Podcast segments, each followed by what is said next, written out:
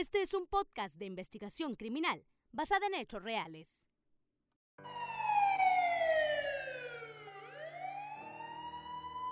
Lo que se pensaba habría terminado en el motín ocurrido en el Cerezo de Mexicali durante los primeros días del mes de junio del año 1994 se transformó en un macabro escenario que terminó por corromper por completo la estructura del sistema penitenciario de Mexicali y que además generara una de las más crueles historias del sistema penitenciario, no solamente de la entidad, sino de todo el país.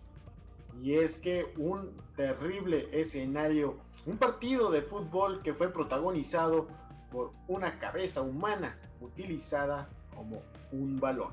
Esta es la segunda parte de la historia del Crimen Podcast. Luego de que eh, este mismo caso, el caso del motín en el Cerezo de Mexicali ocurrió en el año 94, pues nos tomara, nos tomara bastante tiempo, bastante espacio y tuviéramos que dividirlo en dos fracciones para poder narrar una historia bastante completa. Pues un gusto tenerte de vuelta, Eric, para seguir analizando todo lo que pasó en el, aquel año 94. ¿Qué onda, Miguel? ¿Cómo andamos? Sí, eh, como estabas mencionando, eh, una historia bastante amplia, bastante, bastantes hechos, bastantes personas que participaron y esta y esto que pusiste en la, en la primicia, o sea, un, un, un resultado macabro un juego de fútbol macabro que se llevó a cabo por los internos en este, en este cerezo de Mexicali durante este mes de junio. Eh, un hecho increíble. Eh, y como mencionas, pues sí, eh, se tuvo que dividir en dos porque es, mucha la investigación. De hecho, cuando estuvimos recolectando la información, estuvimos investigando. también hay muchas fotos que estaremos viendo y todos, todos los días hacer un seguimiento a esta nota que mantuvo los primeros eh, los primeros encabezados, las primeras planas de los diarios impresos y de los principales medios de comunicación en la entidad, bueno, y en el Estado, porque fue un hecho, pues, se puede decir sin precedente, un, motín que inició por internos de un grupo selecto que tronó, tronó hasta eh, terminar con daños bastante graves y pues desgraciadamente pues algo que estaremos viendo más adelante es eh, unas cuantas vidas perdidas eh, a manos de los internos, ¿no? Pero pues esta es parte de eh, la segunda parte del episodio, una, una parte más fuerte, más, más sangrienta que la primera. Y es que era necesario mm, abordarlo desde el inicio de este motín en Cerezo de Mexicali ocurrido inicialmente el 6 de junio y que se prolongó durante prácticamente todo el mes. Fue ya entrando la, la tarde del 15 de junio cuando, de acuerdo a los reportes oficiales de las autoridades en aquel entonces, los internos eh, de la cárcel pública de Mexicali oficialmente entregaron las instalaciones que durante 8 o 9 días estuvieron pues, prácticamente tomadas totalmente amotinadas. Poco a poco en el centro de las canchas, eh, que a través de las imágenes que les vamos a compartir se puede ver cómo fueron acumulando las decenas de armas, desde bates de béisbol, eh, puntas que eran utilizadas de, alguna barra de metal como un objeto punzocortante, también garrotes, herramientas eh, de la maquinaria de los talleres que utilizaron para causar daño. Bueno, todos estos artículos tuvo que ser necesario no solamente una, sino varias carretillas para poder sacar de las instalaciones todos estos, todos estos objetos prohibidos. Incluso ya una vez que las instalaciones fueron retomadas nuevamente por el Estado, se pidió la intervención de representantes de derechos humanos para que ingresaran a, la par de reporteros de los principales medios de comunicación de aquí de la entidad tanto prensa escrita, radio, televisión en, aquel entonces, para que juntos ellos todos pudieran constatar eh, cómo eran recibidas las instalaciones y sobre todo parte de la estrategia era de que, se notara que el gobierno, en este caso el gobierno del sistema penitenciario que estaba abanderado por Francisco Uribe Paniagua, pues que pudieran verse que todo se iba a hacer con total respeto a, a los derechos íntegros humanos de los internos. Ya posteriormente se les pidió a los internos que se acomodaran en ciertas filas para que se pasara lista eh, de quiénes eran los que estaban, si estaban los espacios, eh, eh, resguardar los espacios y que pues tratar de poco a poco ir paulatinamente garantizando la calma que en las instalaciones y que paulatinamente todo fuera recobrándose a la normalidad. Y un punto muy importante que mencionaste, Miguel, y que, y que debe, creo que de, mencionarse, y que lo, lo, mencionaste aquí y lo mencionaste en la primera parte, eh, el papel de los medios de comunicación. Eh, ¿Por qué fue importante? Digo, a, pesar de un, gran apoyo de las autoridades eh, que, que, impidieron y que lograron eh, hacer que se contuviera este, este el, intento de motín, los medios de comunicación entonces pues jugaron un papel importante porque tuvieron que documentar los hechos, como mencionas en esta parte, ingresaron y dieron cuenta para que la ciudadanía pudiera estar tranquila ¿Por qué? Porque la zona del, donde se encontraba el cerebro Mexicali estaba totalmente sitiada, estaba totalmente resguardada, no había acceso para, para personas que quisieran ir a ver cómo estaba la situación, eh, a lo mucho familiares y contados que pudieran ingresar a la zona y con permisos a lo mejor, por, por, por lo cual los medios de comunicación fueron indispensables para que llevara el día a día a la ciudadanía la situación que se estaba llevando, cómo estaban, y en este momento ingresaron, ingresaron para ver cómo se encontraban las instalaciones en esos momentos, los daños que, que, habían causado en el primer, eh, en el intento de motín.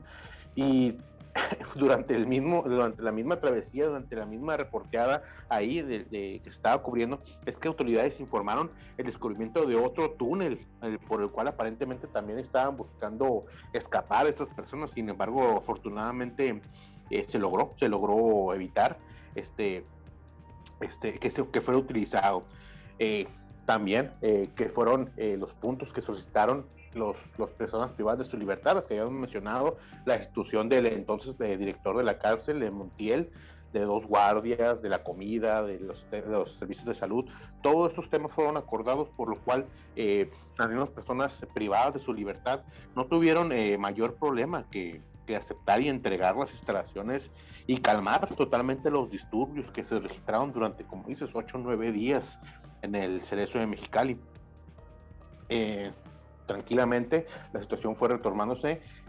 Eh, se solicitó, se procedió también a realizar trabajos de limpia, de recolección de las armas, como mencionaste, las cuales fueron extraídas en carretillas por la cantidad de armas, eh, tanto, tanto armas, armas físicas como las mencionadas armas hechizas, ¿no? Estas armas que fabrican muchas veces los internos para resguardar o causar algún daño dentro de las, de las, mismas, eh, de las mismas celdas.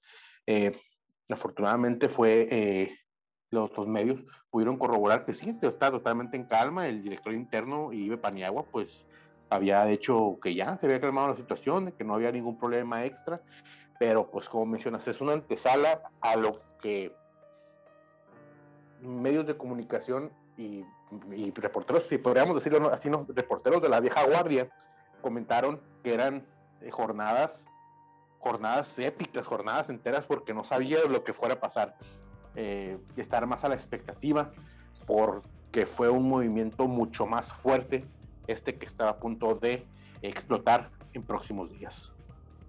Solamente una semana. Estamos hablando de entre 7 u 8 días que se vivió en este periodo de transición desde que se constataban, se hacían las revisiones, derechos humanos intervenía, eh, continúa la cobertura informativa. Eh, estamos hablando de una semana para un evento de esa magnitud, no, no, es, no era nada, ¿no? prácticamente eh, se sentía como si hubiera sido de un día para otro cuando esto da un giro completamente macabro. era solamente lo que da mención, es mención, pues de que se daba esta atención al pliego petitorio que había sido entregado y firmado por parte de, los internos y de lo que se pensaba iba a ser ya el punto de cierre de este altercado, bueno, solamente fue el oscuro preludio de un del este escenario siniestro que se aproximaba. Eh, fue para el día 21 de junio, un poco después de las 10.30 de la noche, cuando todas estas sensaciones de venganza, inconformidades, represalias entre los mismos internos reavivaron nuevamente el motín. Pero de ahora en adelante, de lo que les vamos a contar, todo fue de una manera más, mucho más alarmante y mucho más sangrienta. Incluso, eh, ¿qué fue el punto álgido que detona este segundo motín? Hay varias versiones eh, respecto a ello. Otros dicen que, que lo iniciaron personas que no estaban conformes con la negociación. Otros dicen que fueron eh, riñas entre grupos de la delincuencia que se orquestaban al interior. Nos dimos a la tarea de reunir un poco de todas estas versiones, indagar más allá de lo que se decía y bueno, lo que la versión que nosotros vamos a narrar de aquí en adelante, bueno, es versión que comentaron tanto internos en su época como que fue verificada por medios de comunicación en aquel entonces, en el año 94, y que hasta la fecha sigue siendo una de las teorías más fuertes de qué fue lo que inicia este segundo motín. Bueno, eh, a los reclusos que se fueron identificados como Enrique Ramírez Botello, mejor conocido por su, apellido Botello, y Ángel Coronel García, estos eh, tuvieron un altercado en el área de las canchas eh, en el área de las canchas es conocida porque a un costado de estas canchas es donde se ubican los teléfonos de uso público para que todos los internos pues, se puedan comunicar con sus familiares. Se dice que estos dos personajes se apropian de eh, los teléfonos para que eh, solamente sus conocidos o llegados pudieran utilizarlos y causa la molestia de varios compañeros internos privados de la libertad Incluso la molestia escala a tal grado que eh, era inminente que se llegara a un altercado violento. Algunos miembros de la comisión directiva que negociaron el, anterior acuerdo trataron de intervenir en esta negociación, o, más bien intervenir para que no escalara a algo más violento. Sin embargo, eh, estas dos personas, Botello y Coronel, eh, de entre sus pertenencias, eh, se habla que sacaron armas de fuego y acribillaron a los que trataban de intervenir en sus acciones. Otra de las líneas eh, que se mantiene muy fuerte también, y como siempre se ha sabido, ¿no? El tema del, de las drogas, el control del origen, el control de la distribución de las drogas dentro de los eh, penales de Mexicali, es que tanto Botello como Coronel son los que tenían el, eran importantes líderes de esta distribución de droga, por lo cual ellos eh, se podría decir que tuvieron acceso a las armas de fuego que, que hicieron uso en esta tarde, bueno, perdón, en esta noche de, de junio, del 21 de junio, cuando eh, las personas intentaron abalanzar en contra de ellos. Eh, más de 100 internos se concentraron en contra de estas dos personas, específicamente Botello y Coronel, eh, a un costado de las canchas de fútbol, como mencionas, donde se encontraban estos teléfonos públicos para hacer uso por parte de los internos. y, y, esto explotó, esto explotó probablemente por, como mencionas, los sentimientos que tenían reprimidos, por uh, no estar, no estar eh, totalmente contento con los eh, acuerdos que se fijaron en un primer pliego petitorio, por lo cual, de nueva cuenta, los eh, incendios de colchones, incendios de, en algunas partes del centro de reinserción social empezaron, por lo cual fue necesario de nueva cuenta el llamar a autoridades una vez que pues estas ya se habían dispersado después de que se, había, que se había entregado el centro, el centro, el Cerezo de Mexicali. Los incendios empezaron y bomberos llegaron buscando la forma de extinguirlos. Sin embargo, las agresiones eran tan fuertes por parte de los internos que para evitar ser eh, personas lesionadas, para evitar ser, salir lesionados en torno a las agresiones, bomberos se retiraron de forma inmediata, no logrando sofocar los fuegos y esperando que ninguna persona fuera a salir intoxicada o dañada o lesionada a causa de estos eh, siniestros que se estaban registrando dentro del interno. Los eh, mismos internos habían golpeado en repetidas ocasiones, llevaron por todas partes a ambas, a ambas personas, estos señalados, estos de apellido Botello y Coronel, los golpearon eh, de forma tan brutal. Pues imagínate, pues son 100 personas que están en contra de estas dos personas Las causas, como mencionamos, tanto puede ser el hecho de un descontento porque se encontraban eh, ellos utilizando o resguardando los teléfonos públicos o el control de drogas. Sin embargo, estas versiones son las únicas que lograron dar tanto a las personas privadas de su libertad en su momento como autoridades investigadoras. Y pues el hecho es que pues causaron lesiones tan, tan severas a ambos que pues, posteriormente eh, fueron unas víctimas eh, letales.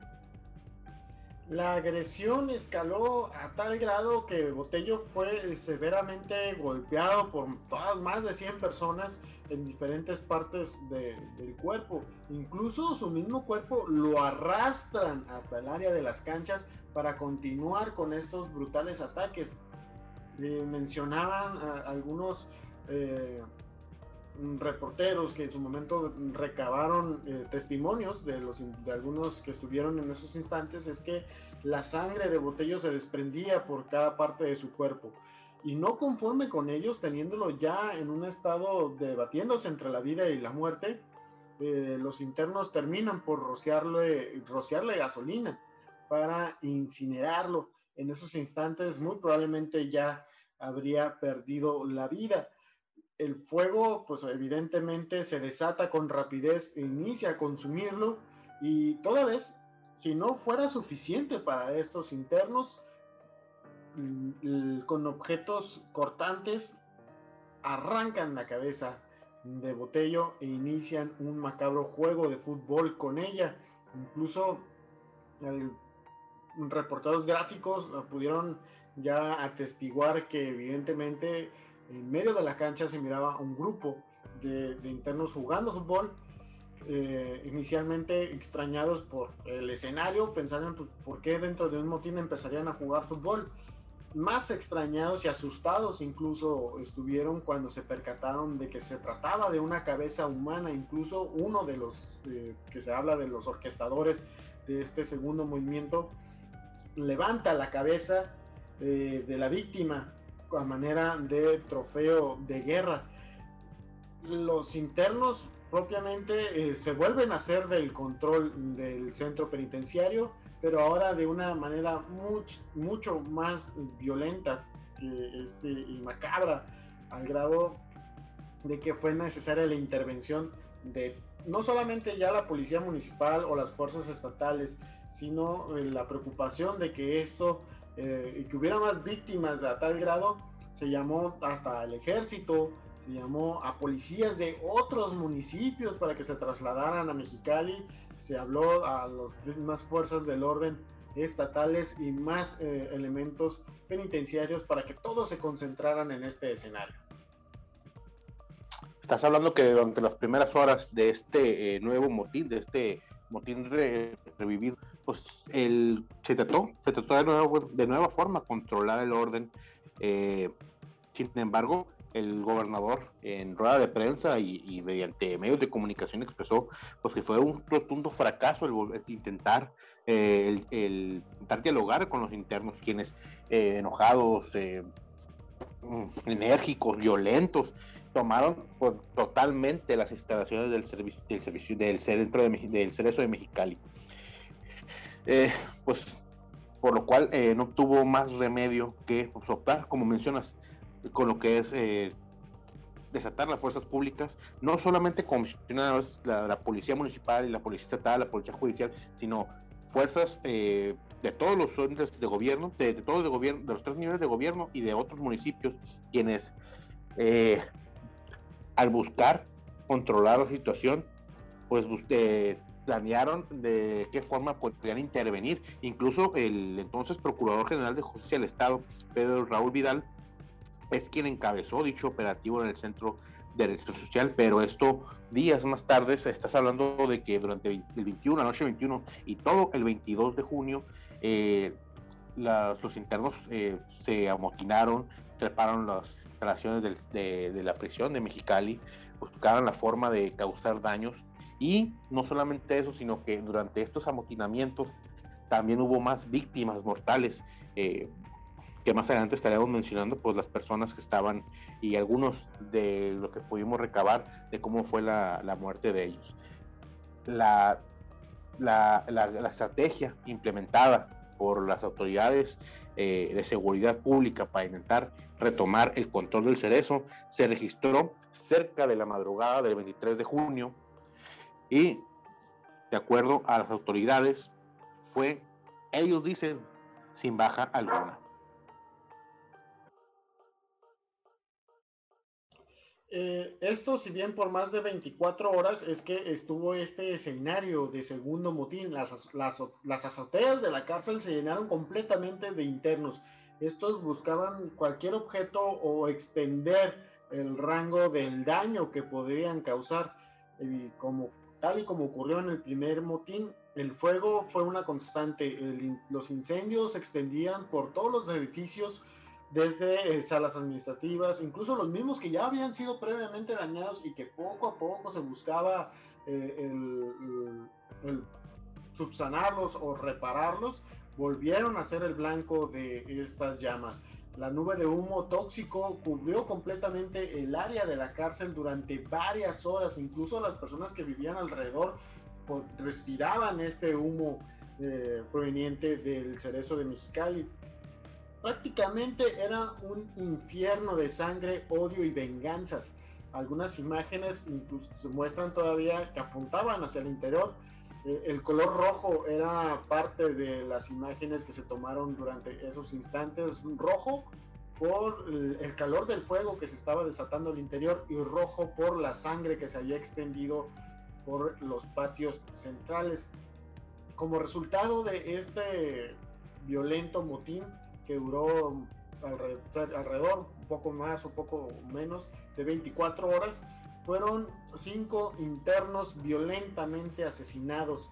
Uno de, ellos, como es el caso de, Botello, fue eh, decapitado con exceso de salvajismo y con que, cuya cabeza fue la que utilizaron para jugar fútbol. Incluso Coronel, que también era señalado como uno de los que eh, iniciaron este segundo motín también fue violentamente asesinado. De entre las víctimas que fueron identificadas, eh, uno es Enrique Ramírez Botello, de 40 años, en ese entonces 40 años, quien recibió 36 puñaladas en la espalda, 12 directamente en el pecho y además de tener la cabeza completamente cercenada. Botello estaba interno en el Cerezo de Mexicali por aparentemente por un doble homicidio y lesiones en aquel entonces. Eh, desconocemos si eh, tenía ya tiempo interno o cuánto tiempo ya llevaba de cumplida su sentencia. Ángel Coronel García también fue asesinado por más de 40 puñaladas prácticamente en todas partes de su cuerpo y así como ellos dos, también hubo otras tres víctimas severamente asesinadas en este escenario.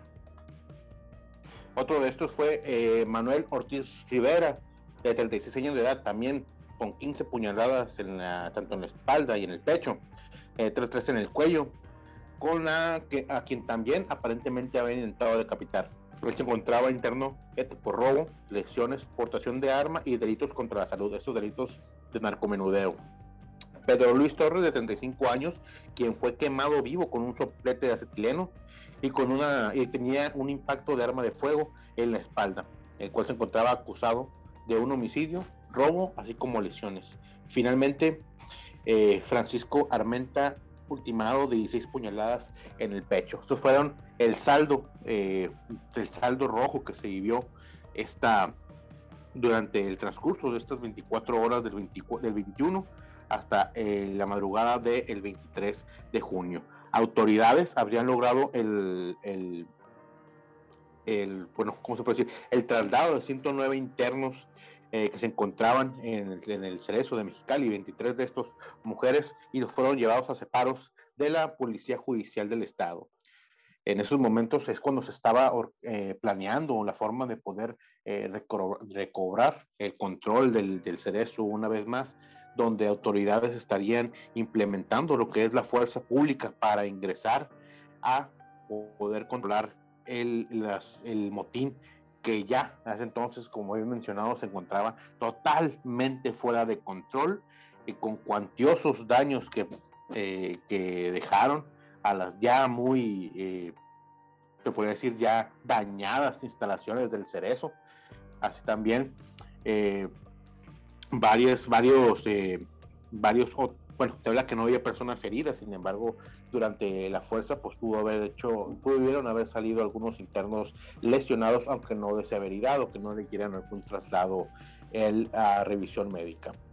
Ya, como mencioné, el, el procurador de justicia del Estado en ese entonces es quien calificó como un operativo ejemplar y un saldo altamente positivo, el cual se registró el 23 de junio, logrando, eh, pese a algunos eh, contratiempos, pese a algunos cuantos eh, personas lesionadas o el control total del cerezo, una vez más, ahora mediante la fuerza pública de los tres órdenes de gobierno de Baja California. Y es que tal y como lo mencionaste, Eric, el gobernador Ernesto Rufo dijo que ya no más, ya no había espacio para negociaciones, ya no se podía permitir el descontrol al interior del cerezo y que iba a utilizar toda la fuerza pública necesaria para que el Estado recobrara el control del cerezo de Mexicali.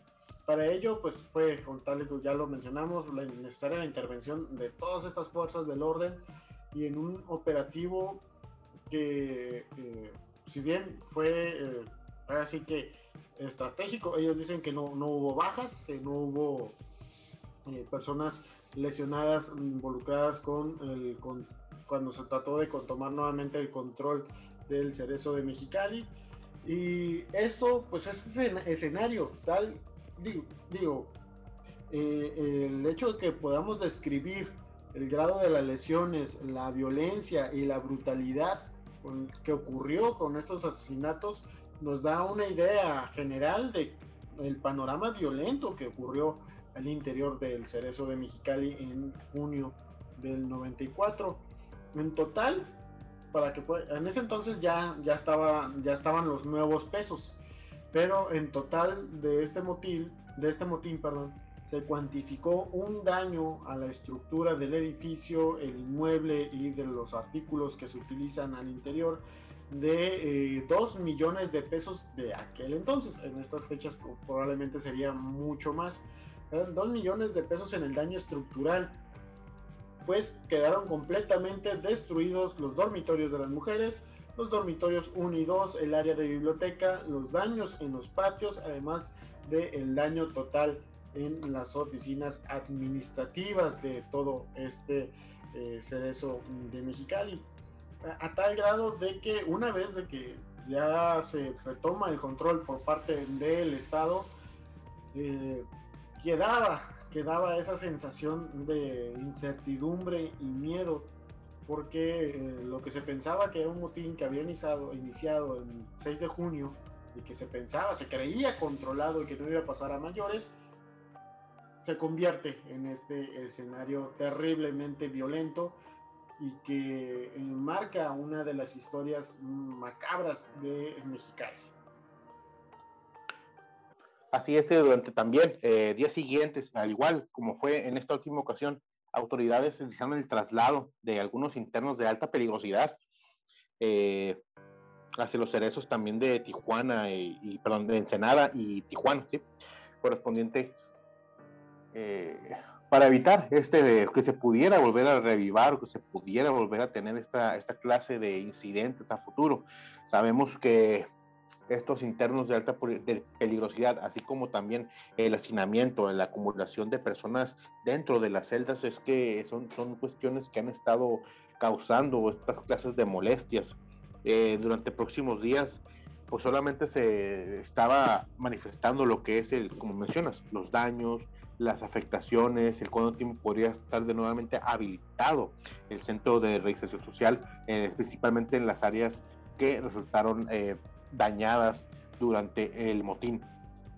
también estaban buscando la forma de que este tipo de, situaciones no volviera a, revivirse como lo fue en esta ocasión, de una forma mucho más violenta como fue la primera vez, en la que la, la primera vez solamente hubo daños menores, bueno, hubo daños cuantiosos, sí, sin embargo, en aquel entonces no hubo pérdidas eh, humanas, no como estas cinco, que fueron personas eh, que a lo mejor no tenían o que estaban buscando alguna forma de, controlar la situación, a excepción de los primeros dos que eran los mencionados eh, Botello y Coronel. Sin embargo, eh, personas que buscaban a lo mejor o que no estaban a favor del movimiento, quienes fueron eh, brutalmente asesinados por estos internos en los motines que se, se registró y se revivió la noche del 21 de junio del 94.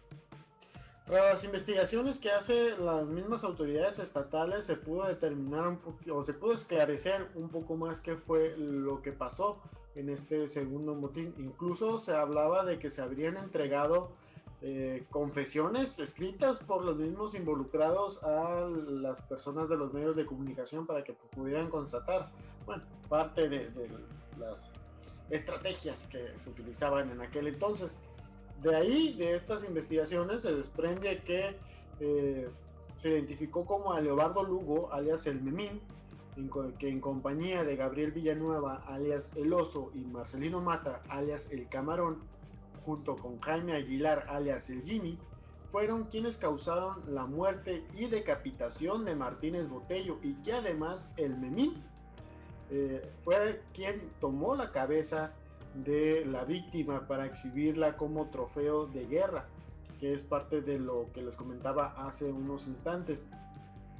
Pues un día siguiente de que se da esta información, de que ya se tenía el esclarecimiento de lo que había ocurrido y que ya se habría retomado el control de la cárcel, en un operativo muy hermético en el que no se dijo más y no se avisó a nadie y fue un silencio total durante la madrugada del día siguiente, los internos que habían sido previamente llevados a los separos de la policía judicial fueron trasladados de estos, eh, ya ven que ah, hace rato Eric comentaste que fueron 109 eh, internos, bueno, de estos 109, 60 de los considerados de entre los de alta peligrosidad, los 60 todavía más peligrosos, fueron los que se trasladaron a cárceles tanto de Ensenada y Tijuana porque fueron los involucrados en este segundo motín.